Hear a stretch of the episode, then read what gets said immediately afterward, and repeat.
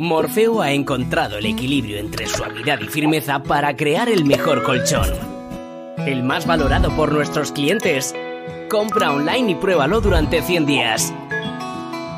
¿A qué esperas? Hazte ya con él y empieza a soñar. Entra en colchonmorfeo.com. Redcast, los mejores podcasts del mundo digital. Marketing for E-Commerce Podcast con Rubén Bastón.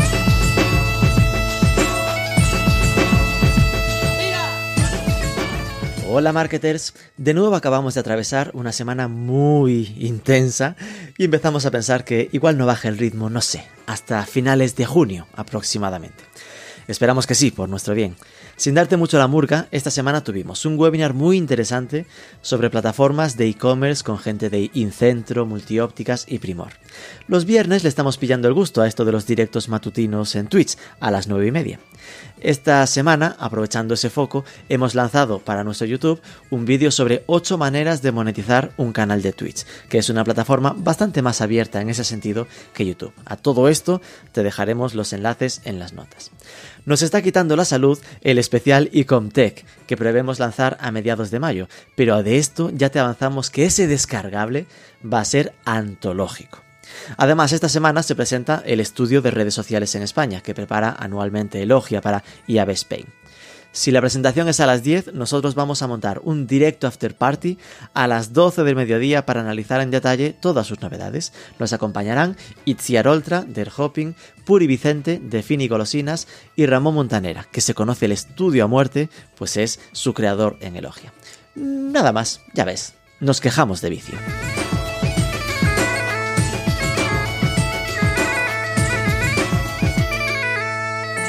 En el programa de esta semana vamos a entrar a fondo en el tema de la PSD2, la nueva normativa europea de pagos.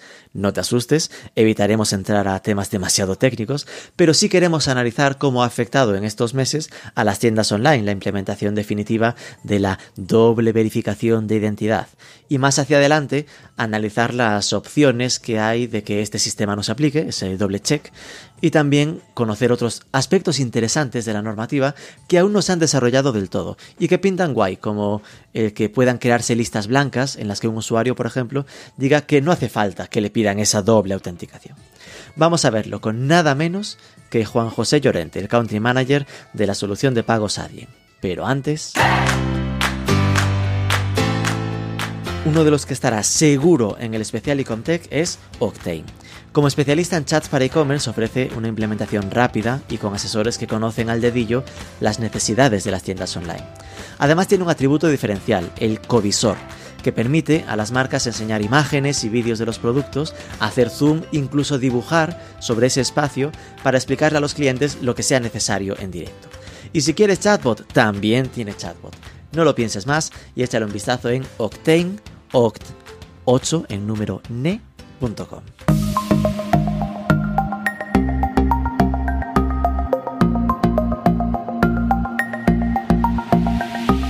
Juanjo Llorente, muy buenas. Muy buenas, Rubén, ¿qué tal estás? Yo siento que te relacionaba tanto con Adyen que cuando hice la mítica revisión de LinkedIn para ver eh, pues qué histórico, ¿no? De dónde venías y tal, me llevé hasta una sorpresa al ver que habías estado en PayPal en su momento.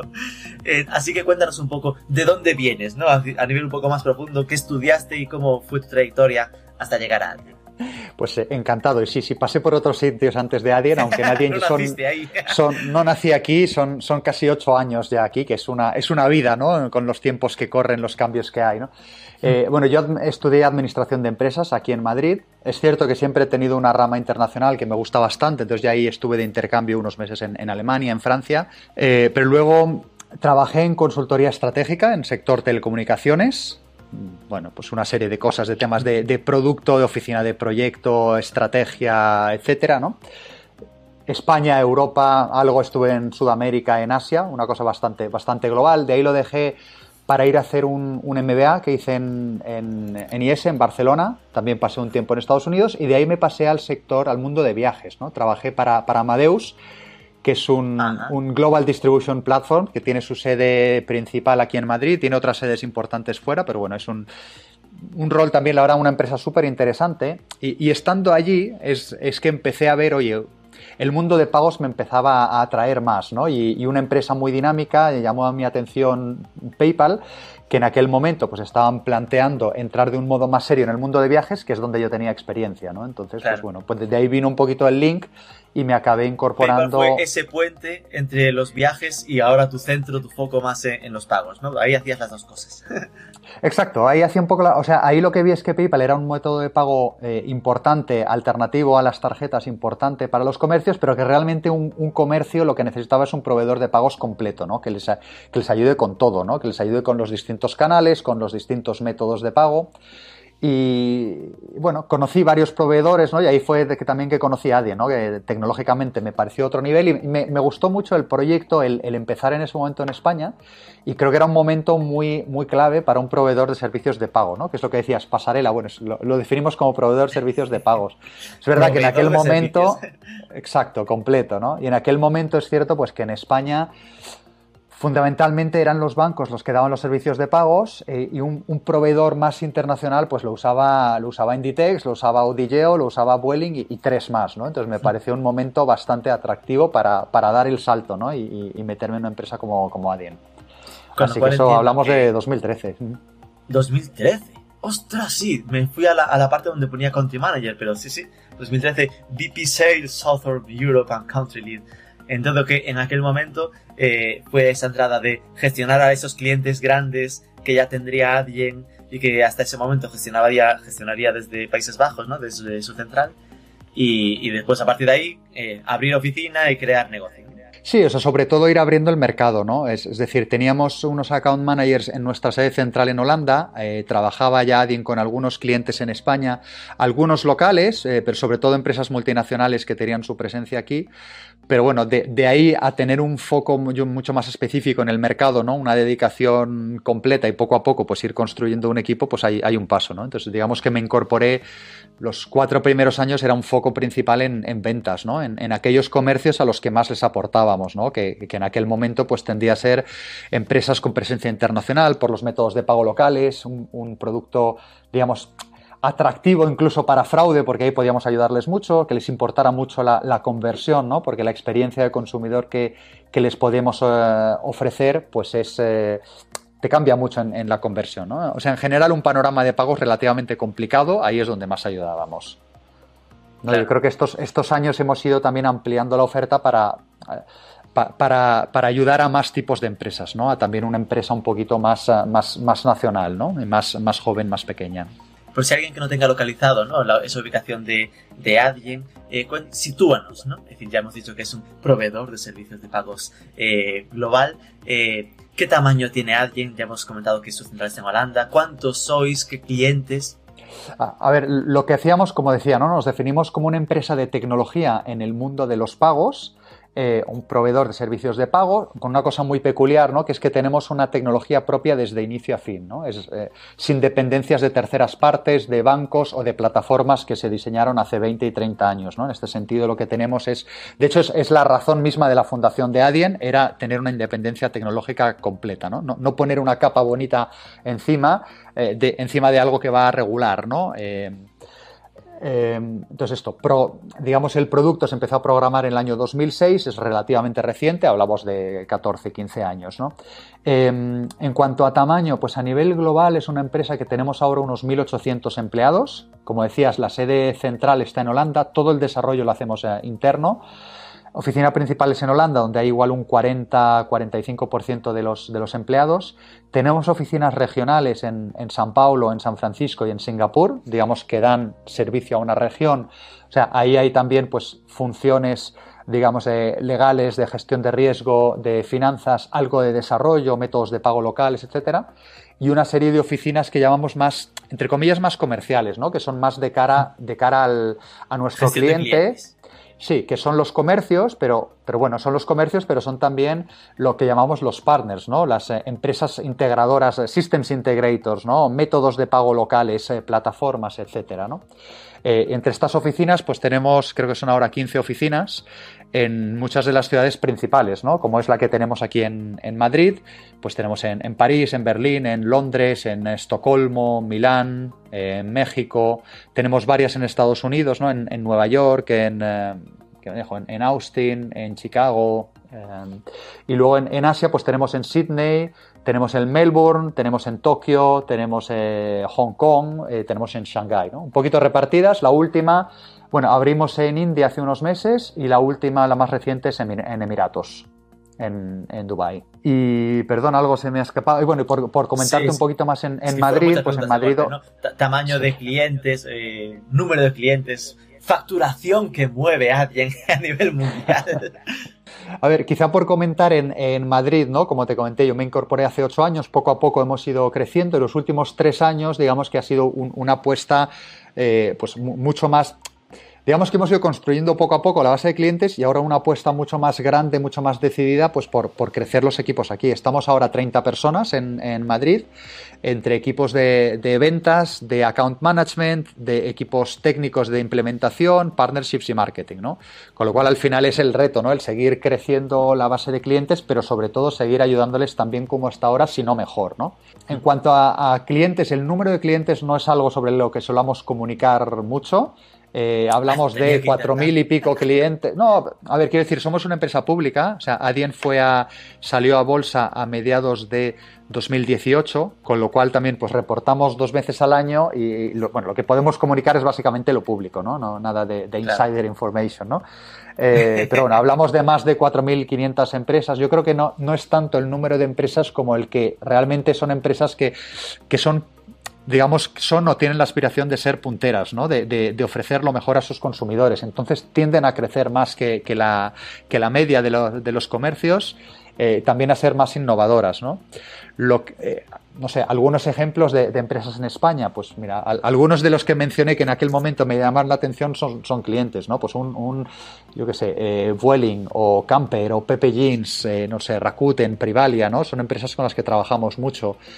Empresas también de un tamaño más, más pequeño, ¿no? Un Football Emotion es una que hemos mencionado varias veces porque son bastante, son bastante innovadores. No sé, hawaianas, ¿no? Hay, hay, hay una infinidad de empresas con las que, con las que estamos trabajando. Y, y como tamaño a nivel global, pues a ver, el año pasado procesamos, eh, que fueron 304.000 millones de euros a nivel global. Para hacer una idea, no eso es más de seis veces el tamaño del e-commerce español, ¿no? O sea, es un tamaño. la cifra? Que, que son tan grandes estas cifras que asustan.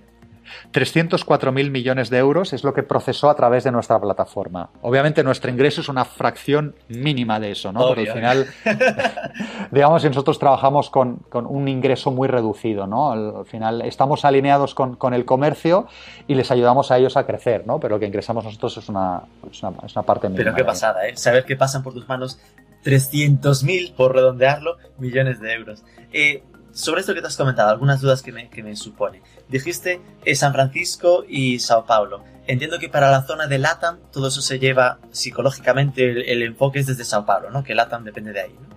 Eh, LATAM depende de San Paulo, sí. Lo que pasa, eh, y como te decía, allí tenemos también un centro de desarrollo relativamente relevante. A nivel tecnológico, por ejemplo, bueno, un país como México, donde tenemos bastante, bastante peso y el e-commerce crece, crece mucho, eh, tecnológicamente lo llevamos fundamentalmente desde San Paulo, pero es cierto que desde España tenemos mucha vinculación, porque al final, pues bueno, muchos clientes españoles que exportan, muchos clientes españoles que tienen presencia muy importante ahí, ¿no? Desde, desde sectores de hoteles a mucho sector de retail que tiene mucha vinculación con LATAM y con México en particular. No solo, ¿no? También, oye, pues Colombia, Chile, Perú, etcétera. Con lo cual, tecnológicamente está más desde allí, pero estamos muy vinculados nosotros también. Tenemos un peso relevante. Después vi que también tenéis oficina concreta allí en México. Eh, y después hablabas como que los clientes suelen ser suelen ser o aspiran a ser punteros. ¿Esto eh, qué quiere decir? ¿no? Es decir, ¿por qué pasa esto? ¿Es porque eh, al final vuestra búsqueda de clientes es es decir, porque les surtís de unas soluciones distintas a las habituales, es decir, qué tipo de clientes buscáis y, por qué, ¿no? Esto es porque sois más caros, así que solo se atreve con vosotros los, los, que quieren crecer, o es por un tema más de prestaciones diferentes a las de otros eh, proveedores. A ver, yo diría sobre todo es que a, nivel de prestaciones, ¿no? Creo que lo que estamos ofreciendo es, un, es un, gran motor con una gran carrocería, ¿no? Eh, entonces, al final, digamos que, si eres un, comercio que lo que aspiras, que, ves un, cliente que cada vez cambia y cambia más rápido y tú tienes nuevas expectativas, ves un mercado competitivo y quieres jugar en esa primera liga, es donde creo que te podemos ayudar eh, especialmente bien. ¿no?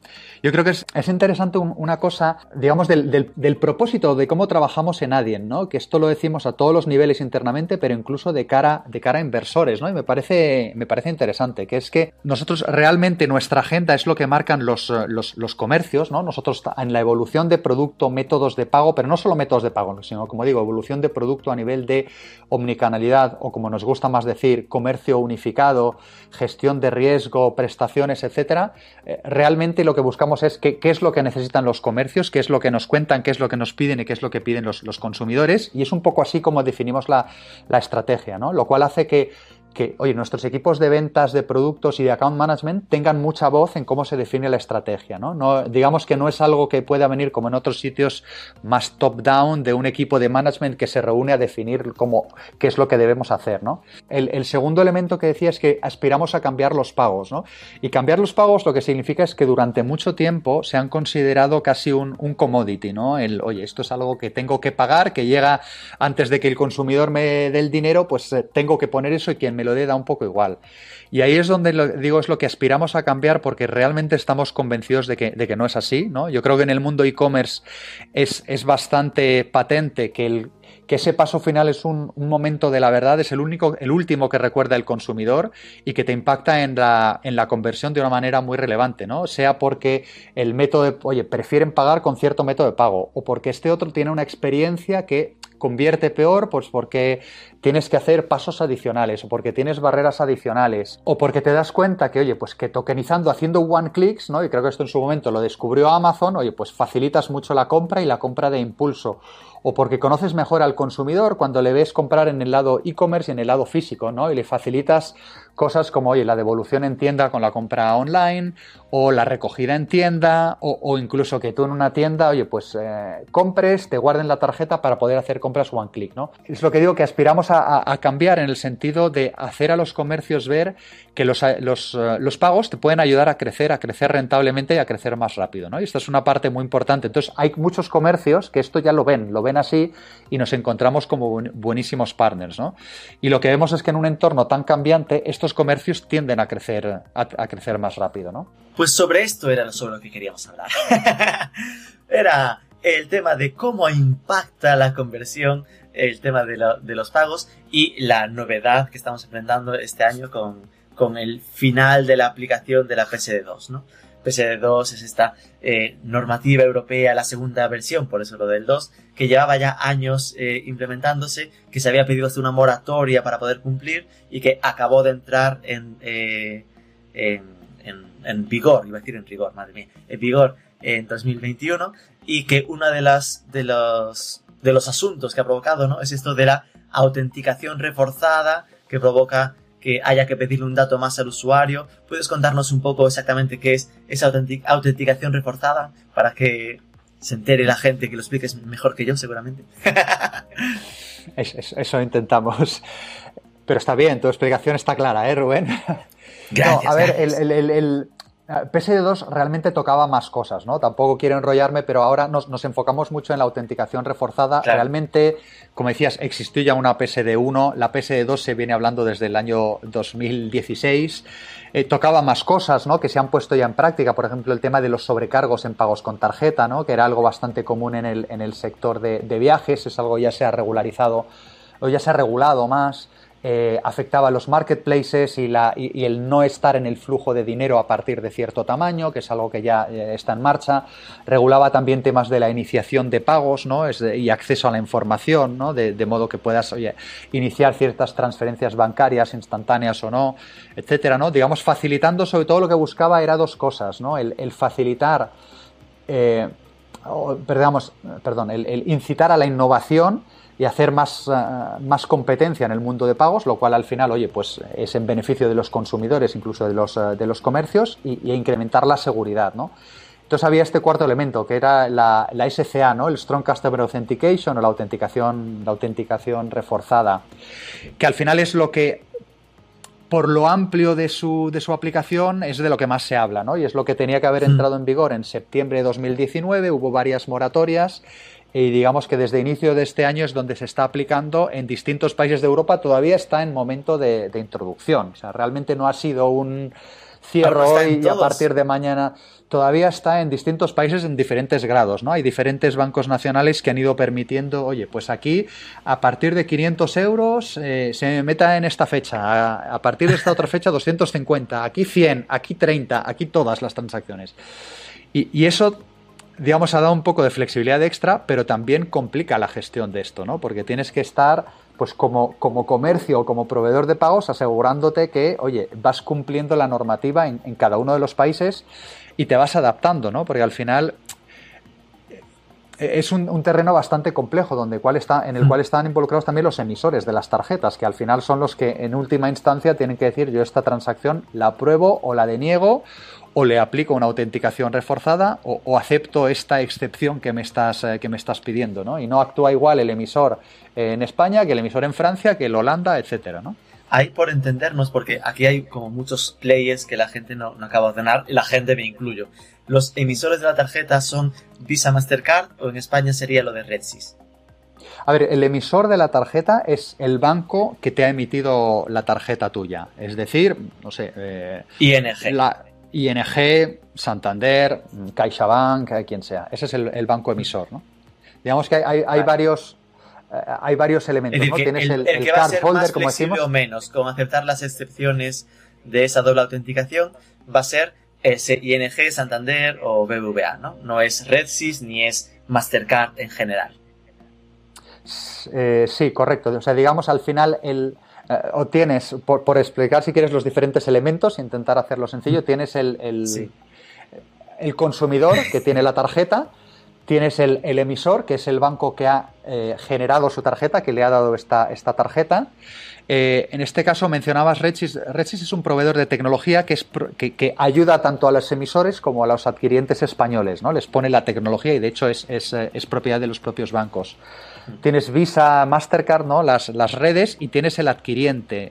Eh, el adquiriente es la empresa, el proveedor de pagos que le da servicio al comercio digamos, y, que, y que le ayuda a procesar esta tarjeta. Es decir, si tú, Rubén, vas a comprar en un comercio X, el, el, adquiriente, el proveedor de pagos, es el que eh, de alguna manera vas a meter en él los números de tu tarjeta y es el que le ayuda al comercio a procesar esa tarjeta o a pedir o sea, a, a, gestionar esa autenticación reforzada o a, solicitar al banco emisor, oye, que esta es una transacción de 20 euros, me puedo acoger a la excepción de low value o de Transaction Risk Analysis, no le pidas nada más a Rubén, que mira, ya me está enviando en esta llamada técnica toda la información de mm, su navegador, es cliente de, esta web desde hace X tiempo, etcétera. Con toda esta información te pido que no le pongas trabas, que la apruebes directamente, ¿no? Entonces, el adquiriente en esta metáfora sería alguien Correcto, sí. Cuando trabajan con nosotros es, es alguien, ¿no? Digamos que somos nosotros los que a un comercio, pues lo que decíamos, ¿no?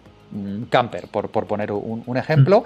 Cuando vas a comprar tú, eh, ya estamos enviando a través de esta conexión técnica toda la información posible al banco emisor de la tarjeta y ya le estamos digamos, intentando que el proceso sea lo más fluido posible. Es decir, si te pueden evitar pedir una autenticación reforzada y, y, eh, y, aprobar así la transacción, mejor, porque así a ti no te obligan a hacer nada, ¿no?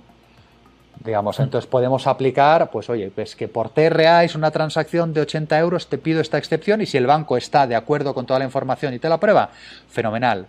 Que no lo aprueba y te quiere hacer lo que llamamos un challenge, te quiere pedir la autenticación reforzada, pues ahí es donde también nosotros ayudamos y, y digamos, en lugar de que tú te tengas que ir fuera, puedas completar la transacción sin más redirecciones, ¿no?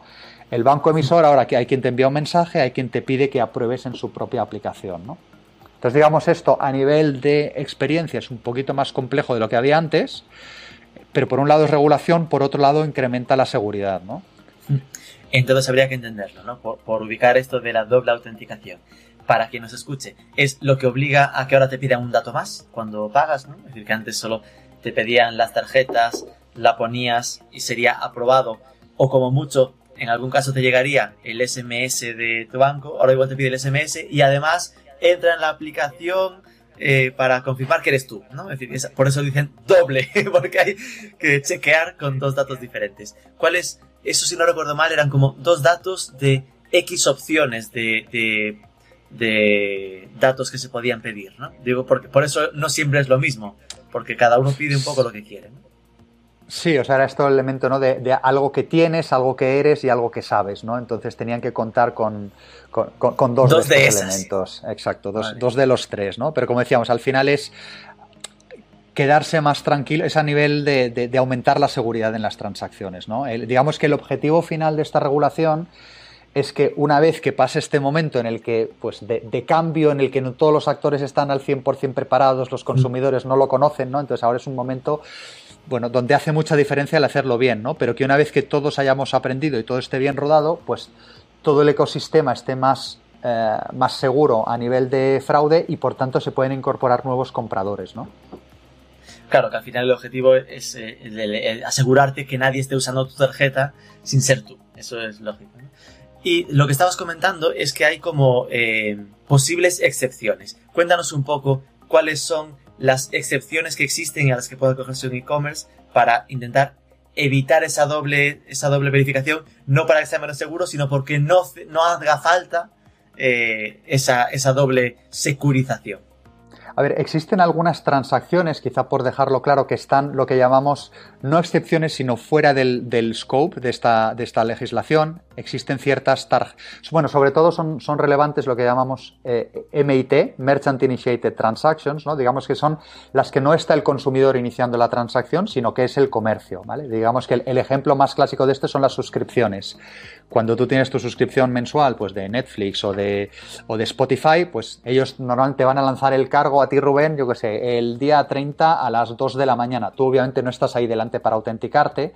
Entonces, como este es, un modelo que es muy complicado hacerlo, sabemos que el, consumidor no está en sesión, es lo que, es lo que dicen, son una excepción, no necesitan el strong, la, autenticación reforzada. ¿no? Entonces, estas, estas transacciones están fuera. También están fuera aquellas donde haya un elemento que no está en la Unión Europea. Es decir, por ejemplo, un comprador que no es de la Unión Europea, pues no está sujeto a la autenticación reforzada, ¿no? O un comercio que no está en la Unión Europea. Existen algunas tarjetas de, ¿cómo se llama?, de close loop o algunas tarjetas eh, específicas que tampoco están sujetas.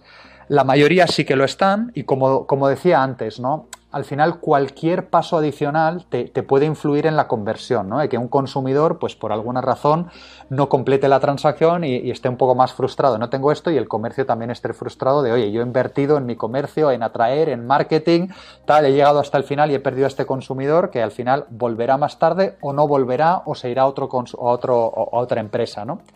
Eh, entonces ahí es lo que decías, es importante poder ofrecer las, las excepciones o quitar las barreras en la medida de lo posible.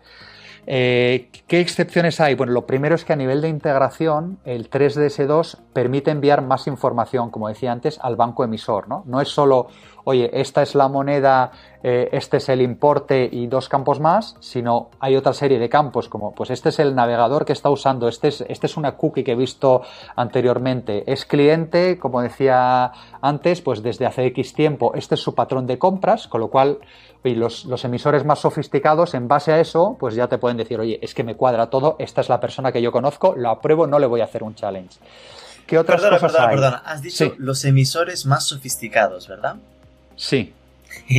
vale, con lo cual aquí ya empiezo a adivinar que parte de esa decisión de la excepción va a depender del banco emisor de la tarjeta, es decir, del banco con el que trabaja el cliente. Sí, es correcto, es correcto. Y esto es verdad que es bastante complicado saber, ¿eh? Porque, quiero decir, tampoco te puedo decir quiénes son sofisticados y no sofisticados. son más digamos que Yo me hago la idea. Santander versus ING, ¿no? Pues bueno, te puedes hacer una idea de cuál será más fino. claro, lo que pasa es que hay, también, como decía, afecta a toda Europa. Entonces hay distintos, hay distintos países, ¿no? Aquí también hay bancos más grandes, más punteros y hay otros que son un poquito menos. Tenemos también los neobancos, tal. Ahí hay, hay, hay un elenco bastante amplio, ¿no? Incluso hay distintas tarjetas, ¿no? Quizá creo tampoco es secreto. Quien usa, por ejemplo, un, American Express, pues hay, algunas cosas que han podido, quizá porque hay menos partes en, la ecuación, eh, pues han, podido lanzar algunas cosas previamente, ¿no? Que es una de las excepciones que, ahora, que ahora tocaré. Pero decía, ¿qué, otras, ¿qué excepciones hay? Hay varias excepciones. A día de hoy realmente hay dos que son las que se están usando más, que es lo que se llama low value, ¿no? Son transacciones de menos de 30 euros. Y TRA, que es eh, Transaction Risk Analysis, ¿no? Ahí eh, digamos que tanto el emisor como el, como el adquiriente, si tienen por debajo de ciertos porcentajes de, de fraude, pueden poner un flag a la transacción diciendo, oye, eh, esta transacción, emisor, te, te solicito una, mm, una exención, ¿no? No, no, le, no le apliques un, un, challenge. Entonces, estas, digamos que son las dos excepciones que a día de hoy se están soportando en España y en Europa. Existen otras que ya requieren el, protocolo 2.2, de las cuales se hablan mucho y que creemos que tendrán una importancia muy grande, pero los tiempos son un poquito más, más largos, ¿no? Que son los, los whitelists eh, y lo que se llama autenticación delegada, ¿no?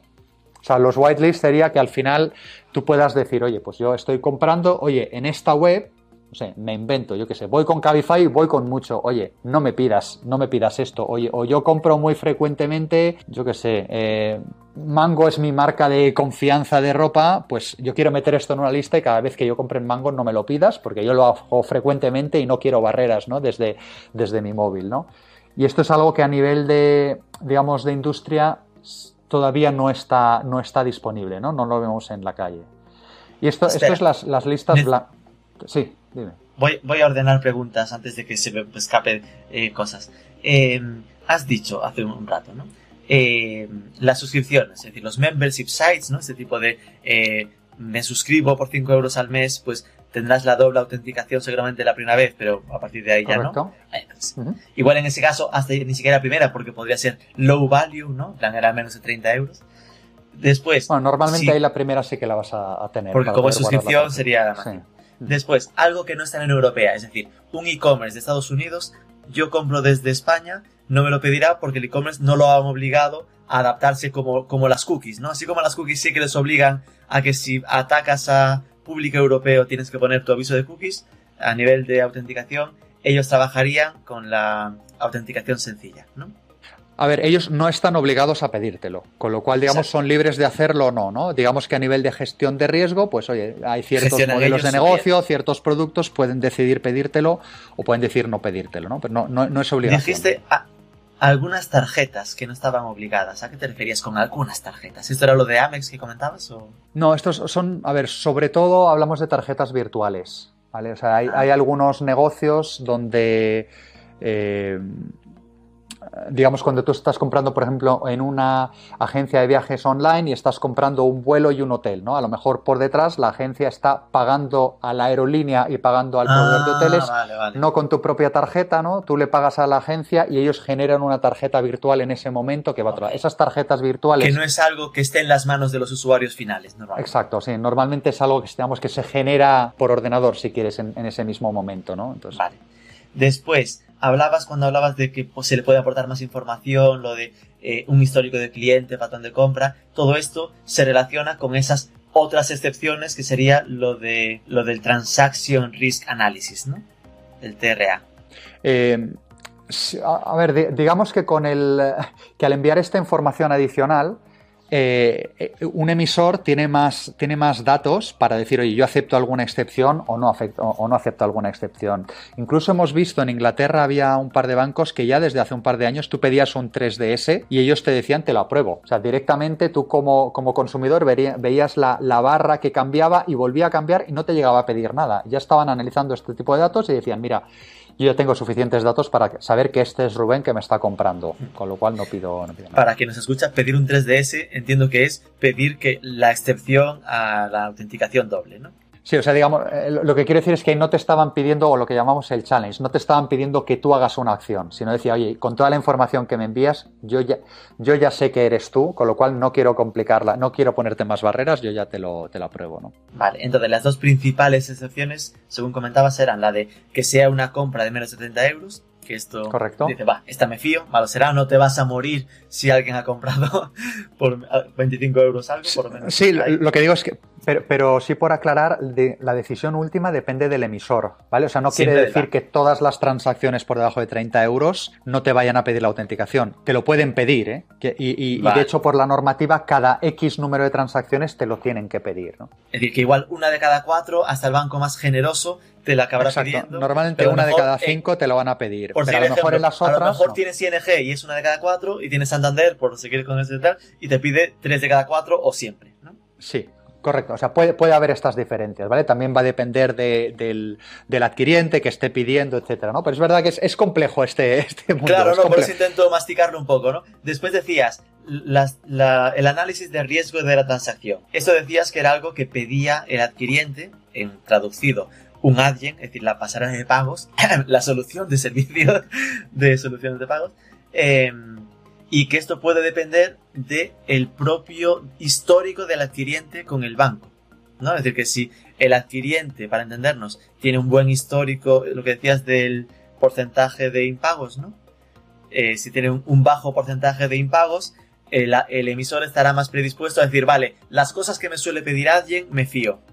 Y a lo mejor otros adquirientes no tanto, ¿no? Eso también puede ser uno de los criterios para estar trabajando con adquirientes de referencia, para entenderlo. ¿no? Sí, a ver, está un poquito más regulado que eso. eh, o sea, de hecho hay una regulación que con, con un fraude de hasta X, pues puedes pedir, el adquiriente puede pedir eh, eh, la excepción TRA hasta 30 euros, con otro fraude hasta 100, con otro hasta 250, con otro Vale. hasta, hasta 500, ¿no? Ok, entendido. Y después estarían estas que decías que no están muy desarrolladas aún, que sería whitelist. Eh, la lista blanca tendría que ser algo que pidiese el usuario. Es decir, yo tendría que tener una especie de eh, cuadro de diálogo con mi banco para decirle, mira, quiero que me dejes comprar lo que quieras sin doble autenticación en Amazon y en Mango, como decías. ¿no? Claro, exacto. Estas son de las cosas por las que creo que se está tardando un poco, ¿no? Porque todavía no está al 100% claro dónde se podría hacer y dónde no. Es decir, lo tienes que hacer en la app de tu banco em- que ha emitido tu tarjeta, esa sería una opción. O, oye, cuando tú estás comprando, te pueden sacar una lista en ese momento que estás ahí delante, donde te dice un check de donde decir, oye, en esta web, pues no me lo vuelvas a pedir. O que te la puedan mostrar en esta web y aprovecha para decirme en cuáles sí y en cuáles no, ¿no? Molaba.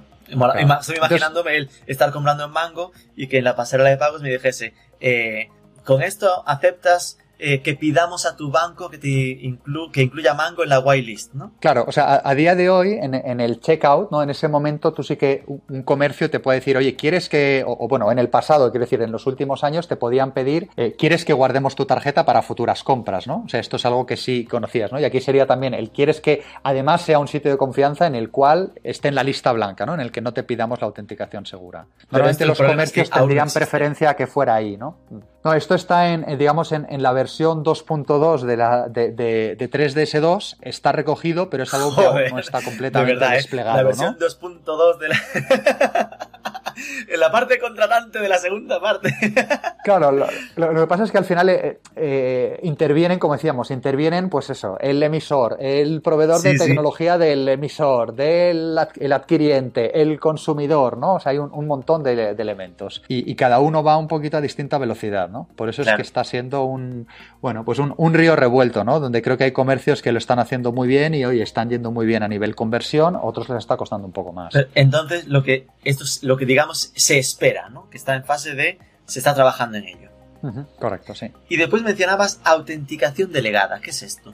Esto es que el, digamos que el, emisor, en lugar de que esta autenticación eh, fuerte la tenga que hacer dentro de su, digamos, en su entorno, ¿no? En su app, eh, lo pueda delegar, pueda dejarlo a que un comercio defina cómo se hace, ¿vale? O sea, por concretarlo un poquito más, esto sería algo similar a lo que hace un, un Apple con su, con su Apple Pay, ¿no? Donde tú dices en el propio teléfono, pues yo a través de la huella eh, estoy haciendo una autenticación biométrica, pero digamos lo estoy delegando a Apple, ¿no? Pues aquí sería, oye, yo soy un comercio súper importante, que tengo mi propia app, tengo mi equipo de desarrollo, pues yo consigo que me, que me certifiquen que esta autenticación me la delegan a mí, ¿no? La puedo hacer yo como comercio tal, oye, pues que yo recoja este, esta huella biométrica, lo puedo hacer yo, no tengo que enviarte a la app del banco, por ejemplo. ¿vale? Vale. Entonces, eso, sobre todo para comercios grandes con una app, es donde se ve un poco el, el escenario más. Eso sería algo parecido, porque siempre me cuesta un poco entenderlo, a lo que hace Biocryptology. No sé si conoces el...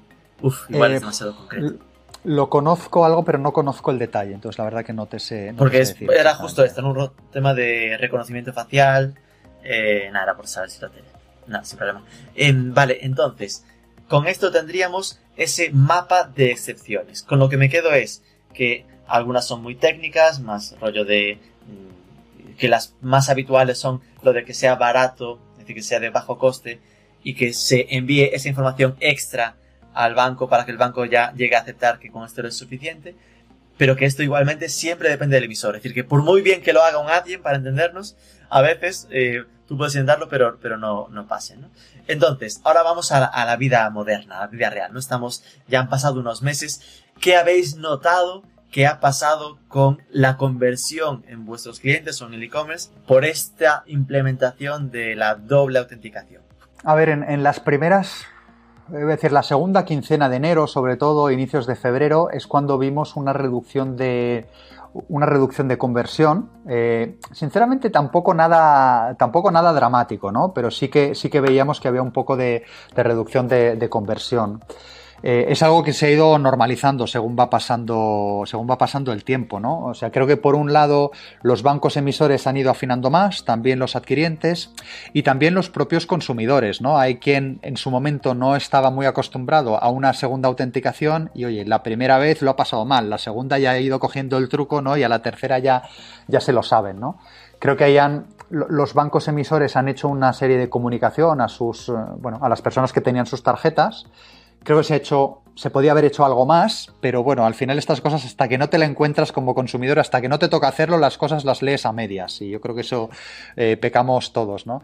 Los comercios creo que han tenido que hacer un, trabajo importante, se han visto obligados a hacerlo un poco en, su propio beneficio y en el de todos, ¿no? Al final, si tú llegabas a un comercio y tenías dificultades, pues muchos de ellos han hecho comunicación vía email a sus eh, consumidores, han puesto banners en sus webs, han, han formado en sus equipos de, de customer, ¿no? de esos customer centers, customer care, para poder ayudar a los consumidores que se, que se atrancaban ahí. ¿no? Te diría que después de unas cuantas eh, semanas de funcionamiento, los, eh, los ratios de autorización están en, línea similar a la que veíamos antes, ¿no? Quizá todavía un poquito por debajo. El objetivo final es que llegue a estar más arriba, ¿no? Porque al final con este protocolo, como decíamos, se está enviando más información, se está teniendo una autenticación adicional en muchos casos y si no lo haces es porque esta información es, es suficiente, con lo cual el objetivo es que llegue a ser un ratio de autorización más elevado, ¿no? Yo creo que todavía queda un, queda un recorrido hacia ahí. Pero es más elevado que el de ahora mismo, pero no es que esperéis que el conversion rate sea mayor que antes de la implementación. ¿no? A ver, a, a, a, largo plazo debería serlo, ¿no? A, a, un plazo un poquito más corto, lo que sí debería ser es que 3DS2 tuviera más ratio de autorización que 3DS1. ¿vale? El tema es que antes no todas las transacciones llevaban 3DS, ¿no? 3, el 3DS1. Eh, 3DS, y ahora, perdón, traduzcamos. Es la, 3, la, 3DS era la autenticación que teníamos. El, el 3DS era, digamos que antes casi todos iban por un mensaje que te enviaban al móvil, ¿no? Sí. Vale. Ahora, en lugar del mensaje al móvil, pues hay, oye, excepciones que no te van a enviar el mensaje o vas a ir a través de la app, ¿no? Una vez que ese flujo está bien, pues ese debería tener un rato de autorización más que el, más que el del móvil. Y a día de hoy eso varía, ¿no? Ahí nosotros, por ejemplo, como, como proveedor de pagos, están aceptados los dos, entonces nosotros vamos canalizando en función del consumidor y sobre todo del emisor por 3DS1 o 3DS2 en función del que mejor resultados dé. Y esto es algo dinámico. Y esto va, va, cambiando semana a semana y va cambiando emisor a emisor, etcétera, ¿no? Con lo cual, digamos, ahí hay mucha inteligencia artificial detrás para decir, oye, yo qué sé, esta transacción que vuelvo contigo, ¿eh? discúlpame, no sé cuánto sí, sí, compras, sí. seguro que compras bastante, pero bueno, esta transacción, seguro, esta transacción de, de, de, Rubén, oye, con, emitida por este banco, oye, ¿la puedo pasar por TRA o lo puedo por, pasar por Low Value? Pues voy por esa vía. Si no, no, la tengo que enviar con autenticación reforzada. ¿La envío por 3DS1 o 3DS2? En función del, del, banco que tengas tú, la enviaré de un sitio a otro, ¿no? Tú, tú esto casi no, no, te enterarás, ¿no? Para el consumidor, yeah. la idea es que sea lo que menos tenga, pero por detrás hay mucho trabajo para que oye, en en la, proporción lo más alta posible, pues tú no tengas barreras y compres, ¿no? En, en, tu propio beneficio y en el del comercio, ¿no? Entonces ahí creo que los, los comercios, oye, pues es, es, clave trabajar con un proveedor de pagos que les ayude, que les ayude en este aspecto y también hablar, ¿no? Dialogar con ellos, dejarse asesorar, ¿no? Porque hay muchas cosas que, que bueno, pues al final es, es el core business de los proveedores de pagos y hay mucho trabajo ahí, ahí detrás, ¿no? Es que esto que comentabas me lo estaba imaginando como con alguien, ¿no? Decidiendo, uff, vale, me ha llegado un pago, ¿qué hago? ¿Qué hago? Lo mando por aquí, por acá. Eso entiendo que, como decías, es algo automatizado, pero que hay mucho trabajo ahí de algoritmos para, para decidir cómo puede minimizarse la pérdida de las ventas por este motivo, ¿no? Para que al final se coja siempre la vía que mayor eh, conversión rate acabe dando. ¿no? Sí, sí, sí. Claro, y como dices, o sea, ahí hay detrás hay algoritmos, hay, A-B testing, ¿no? Al final, cuando tú tienes un algoritmo nuevo, pues sigues manteniendo un pequeño tráfico por el antiguo para asegurar, oye, para poder medir, ¿no? Medir qué es lo que va mejor. Porque si tú cambias, lo que hemos visto históricamente es que las cosas en los pagos tampoco son fijas, ¿no? El, cuando tú has llegado a que, oye, he definido que esto va mejor, pero no es eternamente. Al cabo de X tiempo resulta que alguien, por lo que sea, hacen un cambio y te tienes que volver a adaptar, ¿no? Con lo cual, por lo que me dices, me quedaría con la sensación de que hubo un una cierta caída de conversión cuando empezó el tema. En plan, no en la primera quincena de enero, porque no, compraba nadie en la primera quincena de enero, después de Navidades, pero que segunda de, enero y todo febrero, y que ahora más o menos se va paliando, se va normalizando a medida que todos se van acostumbrando. Los clientes van aprendiendo qué es lo que tienen que hacer. Ah, los los bancos y, los, y las propias adquirientes o, soluciones de pagos también van afinando sus procesos internos de todo esto que estás comentando, incluso estos algoritmos y testa B de qué es lo que mejor convierte. ¿no? Supongo que todo estará sumando en ese sentido. Sí, sí, todo va sumando, pero como digo, es, eh, o sea, yo creo que estamos cerca de, de, o sea, de los ratios de autorización que deberían ser, pero sigue, sigue habiendo un camino que recorrer. ¿eh? No, no, no estamos ahí ni mucho menos y como decía, va, va cambiando todavía sigue cambiando semana a semana, ¿no? Yo creo que también, además es un balance un poco curioso, ¿no? Porque hay, a veces te encuentras ya menos, ¿no? Pero, oye, una respuesta de un emisor que no es la respuesta que debería ser o no es la respuesta esperada.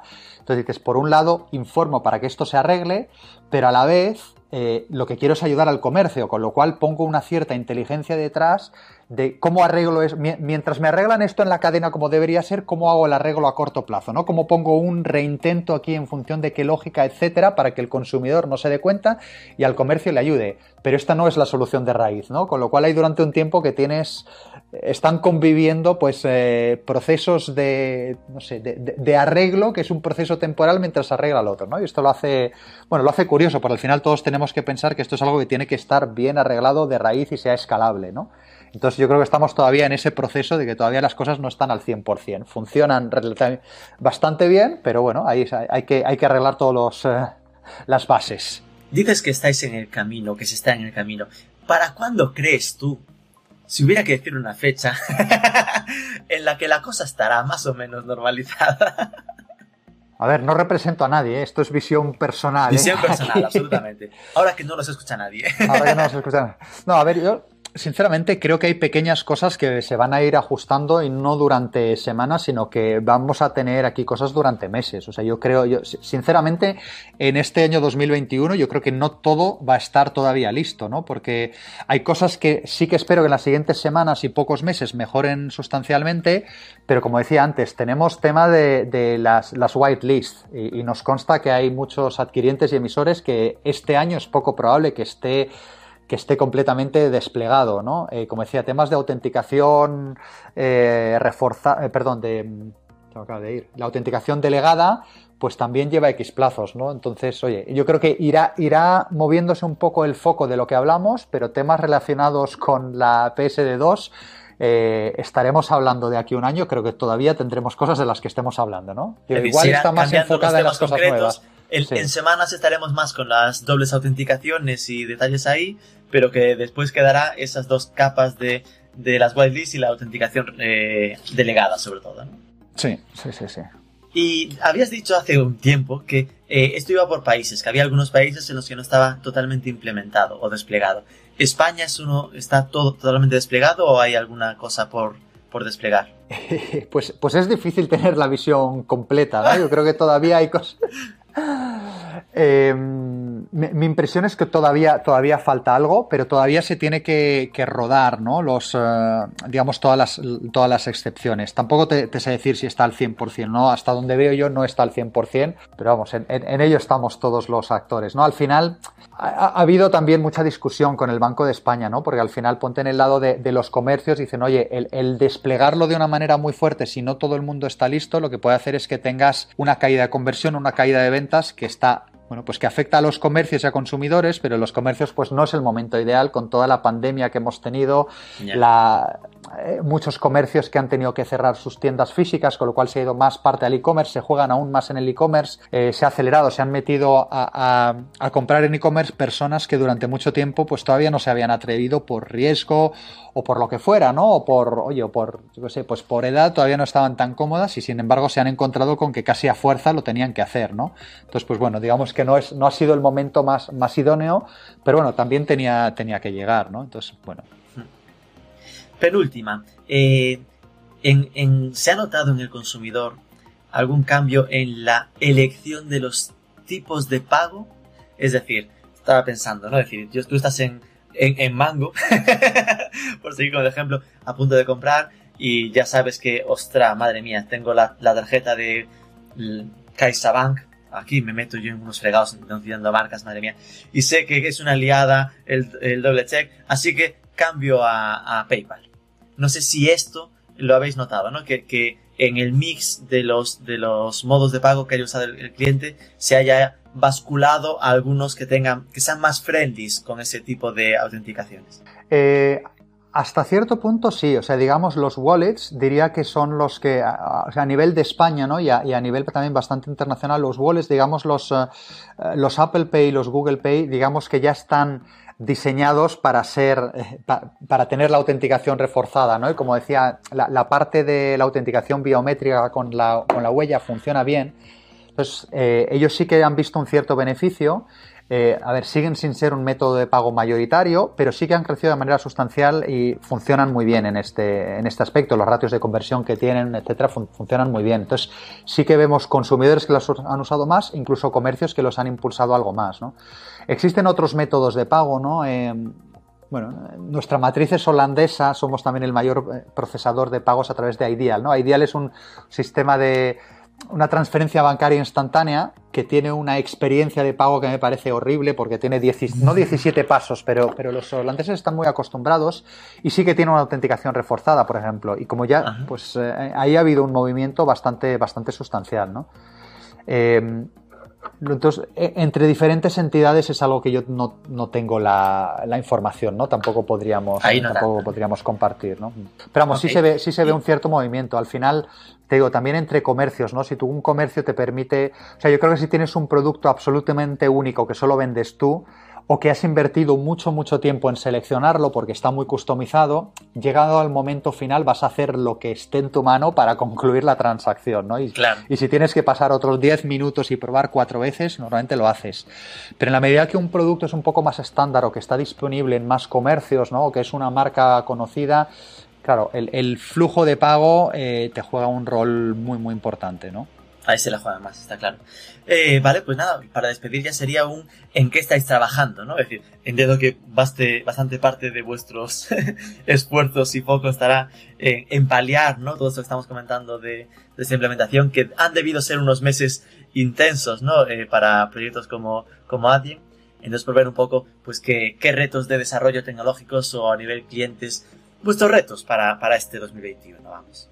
Em, a ver, retos para este 2021, diría, en, primer lugar sería continuar ayudando a los comercios en, los retos que tienen ellos, ¿no? en, seguir eh, optimizando tanto esta parte de, conversión, de autenticación eh, reforzada, eh, además con compradores que están evolucionando en su comportamiento, ¿no? O sea, esta parte de autenticación es una parte. Lo que decías de los métodos de pago, pues también son relevantes, ¿no? Los wallets han crecido, también la financiación ha crecido, ¿no? Hemos hecho más, más compras de un bueno, de un coste relativamente elevado. Hemos dado más importancia a las casas también y en las casas, pues desde equipamiento deportivo, arreglos, etcétera, eh, pues eso, métodos de pago de, financiación también, también son relevantes. Y la parte, lo que llamamos nosotros comercio unificado, ¿no? Por, por, por aclarar, vemos distinto la omnicanalidad, vemos como un comercio que llega al consumidor por diferentes canales, ¿no?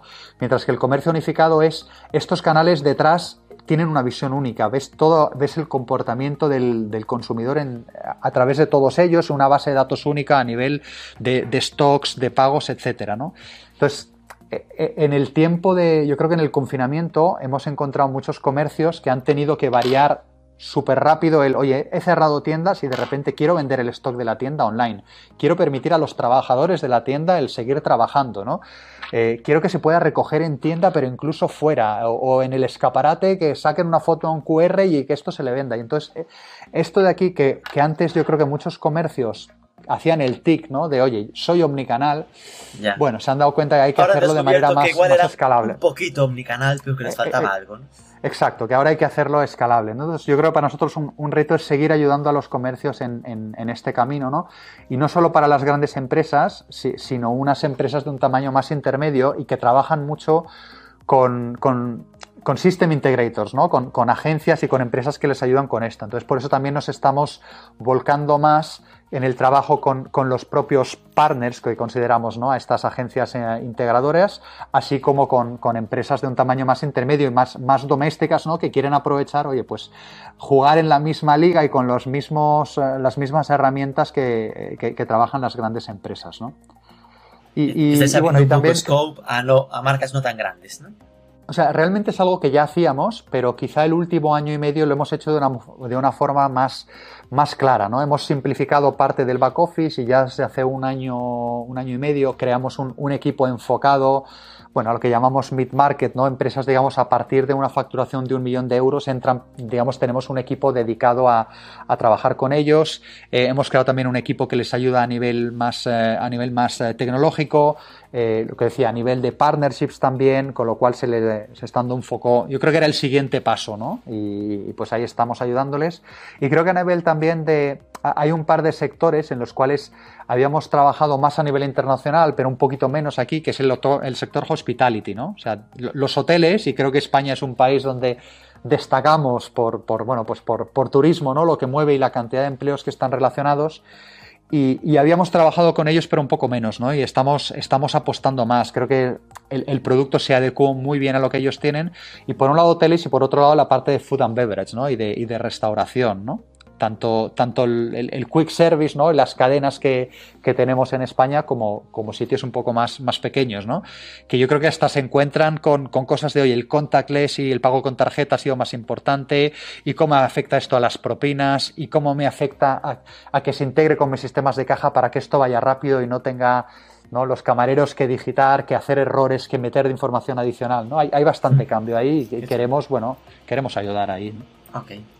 Perfecto, pues nada, Juanjo, Juan José Llorente, muchísimas gracias por ayudarnos a componer un poco este mapa de las novedades de la PSD2, de todas estas excepciones que existen y cómo guiarnos en este mm, difícil mar de, de la implementación. Y muchísima suerte en todos estos retos. Pues muchísimas gracias, un placer estar aquí contigo Rubén y con Marketing for Commerce.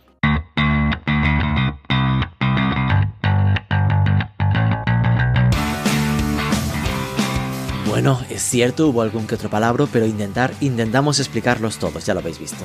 Ya nos diréis si os ha parecido interesante saber más sobre estas posibles excepciones y eso que falta por implementar de la famosa normativa europea de pagos. Si ha sido así, déjanoslo en un comentario en ebooks, compártelo por redes sociales, siempre se agradece una review de 5 estrellas en Apple Podcast, sobre todo suscríbete, que es gratis, y nos escuchamos el próximo lunes.